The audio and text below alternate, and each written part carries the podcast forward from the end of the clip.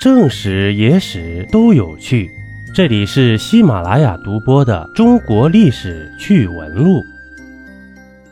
您是否知道“爬龟妇”啊？古代的女子听到这三个字儿，那都会忍不住的发抖。乾隆帝呢，更是对其深恶痛绝。在民间传说中啊，女子纵有千般毒，最毒莫若爬龟妇。那么爬龟妇究竟是什么呢？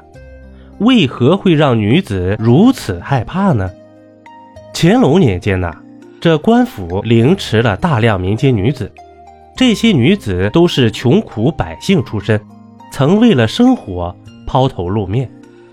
但是啊，在这些女子被处决时，百姓们无不拍手叫好，因为这些女子啊，可都是爬龟妇啊。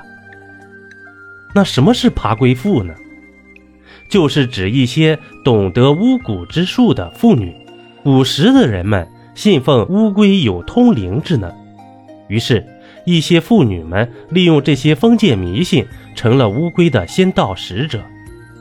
他们会在乌龟壳上画一些奇怪的符号，然后装成能掐会算的使者，走街串巷。在清朝的江浙地区，曾发生过这样一件事：当时一户人家中的男主人在驱蛇，被几名爬龟妇看到了。众人商量一番后啊，对那户人家说，他们招惹了蛇仙，一定会受到蛇仙的报复。然后呢，又给他们讲述了很多有关蛇复仇的陈年旧闻。本来呀，这会儿人家是不信的。但是看爬龟妇们说的头头是道，更有三分信任了。过了几天呢，都无事发生后，打算将这件事抛之脑后了。没想到，那几名爬龟妇趁着一个夜黑风高的晚上，将无数条黑蛇扔到了这妇人家中。家中的几人误以为蛇仙来报仇了，自此对爬龟妇的话深信不疑。为此啊。还砸锅卖铁，请爬龟妇来家里施法。如果他们只是骗一些钱财的话，倒也不必将他们凌迟处死。